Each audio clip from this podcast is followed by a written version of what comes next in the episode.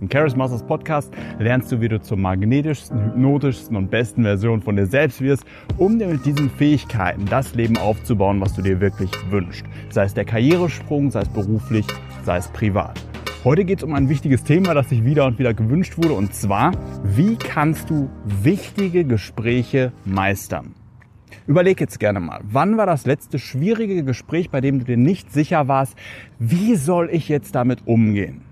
Vielleicht war das ein Gespräch in einer Firma, vielleicht einer deiner Angestellten, der hat jetzt nicht das Resultat abgeliefert, was du dir gewünscht hättest. Du hast ihn zu dir gerufen und dann musstet ihr darüber sprechen. Oder du hattest ein intensives Gespräch mit deiner Familie oder deinen Freunden über irgendein Thema, was nicht so glatt läuft. Manchmal ist das eine Kleinigkeit, wie das das Geschirr nicht gemacht wurde. Doch manchmal sind das auch große Sachen große Konflikte, wirklich schwierige, intime Fragen, Dinge, über die du dir den Kopf zerbrichst und dann vielleicht überlegst, soll ich das ansprechen oder lieber doch nicht ansprechen? Oder du weißt, bald kommt da so ein Gespräch, es ist nicht zu verhindern, nicht zu vermeiden.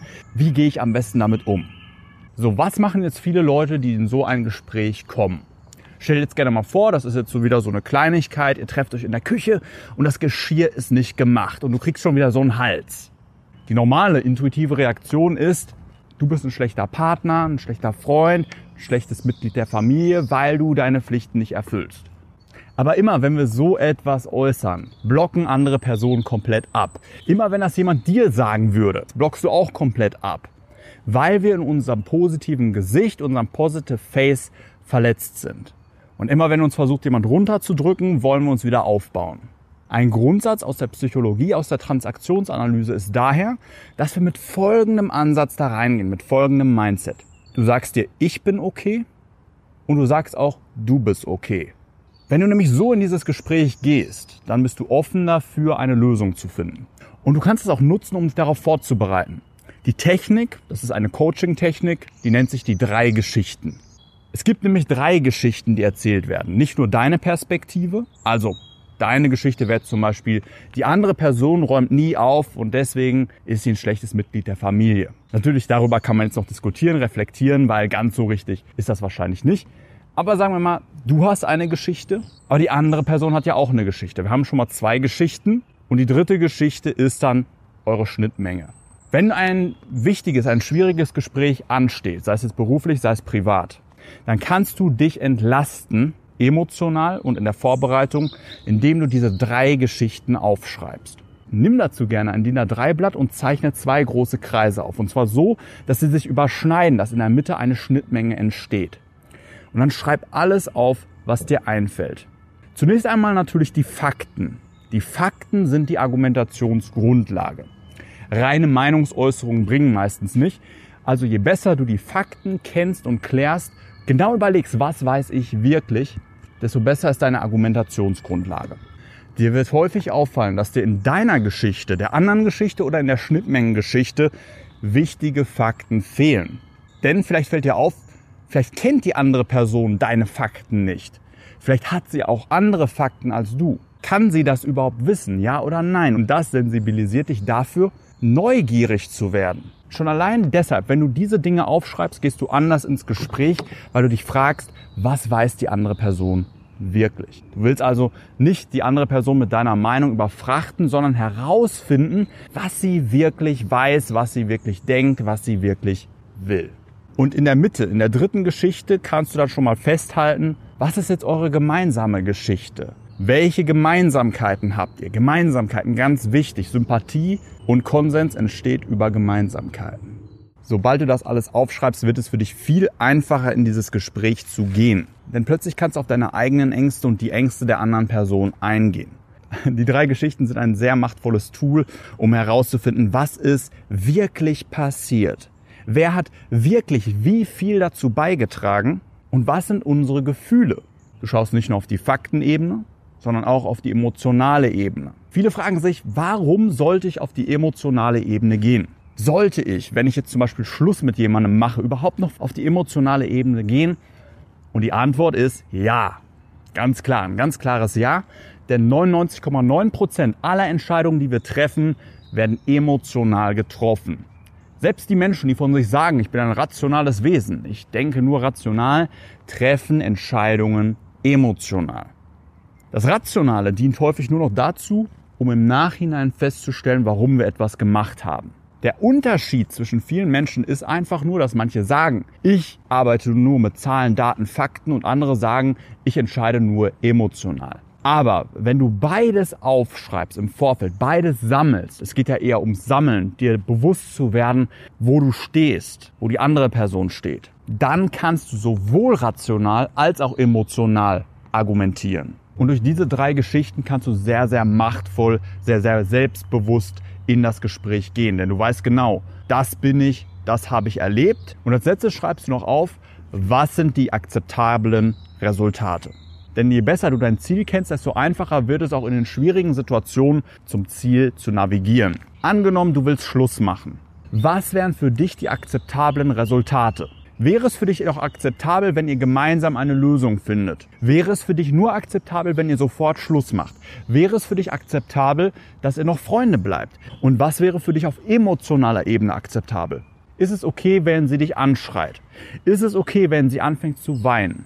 Spiele all diese Situationen durch und entscheide, was ist okay. Ist es okay, wenn ihr danach nicht mehr miteinander zu tun habt? Ist es okay, wenn sie verletzt ist? Und häufig wird das deine Perspektive erweitern, weil du feststellst, es ist mehr als ein Resultat denkbar. Du bist mit mehr als einem Resultat zufrieden, beziehungsweise du könntest es irgendwie akzeptieren. Und so wird die Schnittmenge zwischen euch nochmal größer. Und eben weil du all diese Punkte, all diese Fragen gesammelt hast und auch potenzielle Antworten mit dir selbst schon im Vorfeld diskutiert hast, wird es für dich viel, viel einfacher zu schlafen, viel, viel einfacher ins Gespräch zu gehen, weil du deine Optionen besser kennst, weil du deine Emotionen besser kennst und weil du die Fakten auch besser kennst. Und im Gespräch selbst erreichen wir auch die größten Resultate, wenn wir neugierig bleiben die wahren Motive der anderen Person herauszufinden.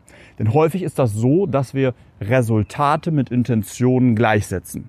Deinem Bruder fällt ein Teller runter und du sagst, das hast du extra gemacht.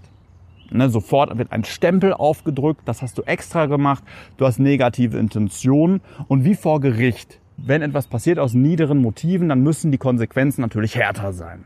Aber wissen wir das wirklich? Wissen wir wirklich, warum das passiert ist, ob das absichtlich war oder nicht? Häufig haben wir keine Ahnung. Und deswegen, auch wenn du in das Gespräch gehst, sei neugierig, versuche die andere Person zu verstehen, zu verstehen, wo sie hin will, zu verstehen, wo sie ist und dann gemeinsam die optimale Lösung für euch beide zu konstruieren, dass ihr die dritte Geschichte zusammenschreibt. Du kannst die andere Person direkt fragen, was wäre jetzt gut für dich? Was wäre das beste Resultat für dich?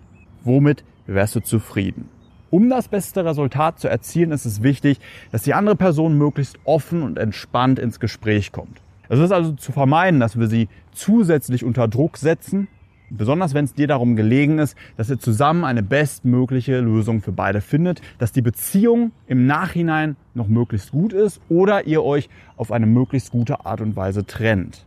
Und da gibt es verschiedene Dinge, die Menschen wieder und wieder machen und ich spreche aus eigener Erfahrung. Diese Dinge setzen sehr unter Druck. Eines Abends erhielt ich die Nachricht von meiner Freundin auf WhatsApp, wir müssen reden. Und jeder, der diesen Satz schon mal gehört hat, weiß genau, was das bedeutet. Ist jedem klar. Jeder weiß, was dieser Satz bedeutet. Wir müssen reden. Und dieser Satz hat mich mit aller Härte getroffen. Ich wusste, was da passiert. Ich wusste, ja, sie wird Schluss machen. Und dann sitzt du da in diesem Schmerz, weißt nicht genau, was du denken sollst. Du fühlst dich wie auf der Schlachtbank und du wartest nur noch aufs Ende. Und zwar nicht zehn Minuten, nicht eine Stunde, nicht zehn Stunden, sondern drei Tage. Drei Tage verbringst du in diesem unguten Gefühl. Manche implodieren und manche explodieren. Also ist es viel, viel besser, wenn du das Gespräch, auch schwierige Gespräche auf eine Art und Weise einleitest, dass andere Personen nicht sofort auf 100% Druck gesetzt werden. Dass du nicht sagst, wir müssen reden, sondern hast du mal fünf Minuten.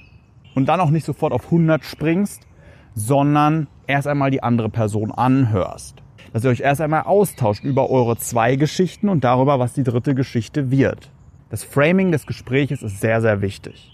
Und es ist sehr, sehr wichtig, dass jetzt nicht alles auf die andere Person geschoben wird. Auch schon bei den drei Geschichten. Frage dich, wie haben wir beide dazu beigetragen, dass wir jetzt an diesem Punkt sind? Habe ich als Chef vielleicht nicht klar und deutlich genug gemacht, dass ich diesen Bericht heute um 8 Uhr brauche? Was habe ich dazu beigetragen, dass die Beziehung jetzt nicht mehr weitergeht? Weil dadurch relativierst du auch deine eigene Perspektive und bringst auch deine Gefühle auf einen angemessenen Level, bei dem du dann auch erst in die Lage kommst, mit der anderen Person richtig und vernünftig und konstruktiv zu kommunizieren. Und falls du noch Angst vor solchen Gesprächen hast, das ist völlig normal. Keiner mag es, solche Gespräche zu führen. Man wird durch Erfahrungen, durch neue Strategien besser darin und niemand ist perfekt in solchen Gesprächen. Und diejenigen, die erwarten, perfekt zu sein, haben so hohe Ansprüche an sich selbst, dass sie nur scheitern können. Und wenn es dir gelingt, dass sich andere gehört und verstanden fühlen, dann ist das schon ein gewaltiger Sieg. Und wenn du jetzt in der Situation bist, dass du einen Fehler gemacht hast, jedem passieren Fehler, beruflich, privat. Du hast vergessen, das Geschirr zu spülen, vielleicht hast du auch vergessen, den Bericht abzugeben. Dann steh dazu und zwar zu 100 Prozent. Es tut mir leid, dass ich den Bericht nicht abgegeben habe. Ich habe es nicht rechtzeitig geschafft und es wird nicht nochmal passieren. Ich stehe zu den Konsequenzen. Wenn du dazu stehst, werden andere ganz anders auf dich zukommen, dir viel schneller verzeihen, weil du nicht die Schuld auf andere schiebst, Verantwortung übernimmst. Menschen, die Verantwortung übernehmen, haben eine deutlich stärkere Wirkung und andere vertrauen dir mehr. Andere wollen mehr mit dir zusammenarbeiten. Wenn wir jetzt dem Chef sagen würden, du bist schuld, weil du uns nicht nochmal zum dritten Mal erinnert hast, dann werden wir vielleicht sogar noch gefeuert. Also übernimm Verantwortung. Denn das ist das Ideal. Menschen, die Verantwortung übernehmen, die autonom handeln, denen wir dann auch Verantwortung übertragen können, weil wir nicht das Gefühl haben, dass sie alles vertuschen wollen, sondern selbstbewusst zu sich und Resultaten stehen und auch zu Fehlern stehen. Es ist unglaublich charismatisch, wenn jemand zu 100 Prozent zu seinen Fehlern steht. Und dann achte unbedingt auch auf deine Körpersprache. Eine Sache, die mir sehr wichtig ist bei solchen wichtigen Gesprächen, und da spreche ich wieder aus Erinnerung, ist es, auf die Körpersprache zu achten. Als ich zum Beispiel mit meiner Freundin Schluss gemacht habe, stand sie und ich saß. Wir waren also in der Körpersprache nicht synchronisiert. Sie stand in der Tür und hatte ihre Arme verschränkt, hatte ihre Beine verschränkt. Also kein bisschen aufnahmefähig. Im Nachhinein und mit dem Wissen, was ich jetzt habe, wäre es besser gewesen, wenn ich sie darauf aufmerksam gemacht hätte. Einfach gesagt hätte, dass die Arme verschränkt, die Beine verschränkt und du stehst setz dich zu mir, dann können wir richtig sprechen.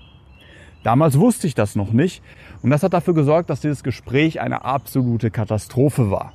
Also sorge in wichtigen Gesprächen dafür, dass ihr auf Augenhöhe kommuniziert und zwar sowohl inhaltlich als auch körpersprachlich und dass ihr nach Möglichkeit eine offene Körpersprache habt, um für die Ideen und Gedanken der anderen Person offen zu sein. Schwierige Gespräche zu meistern ist ein großes Thema und es gibt noch viele Dinge, auf die wir schauen könnten. Und wenn du konkrete Fragen hast, dann schreib mir gerne eine E-Mail an felix.charismasters.de.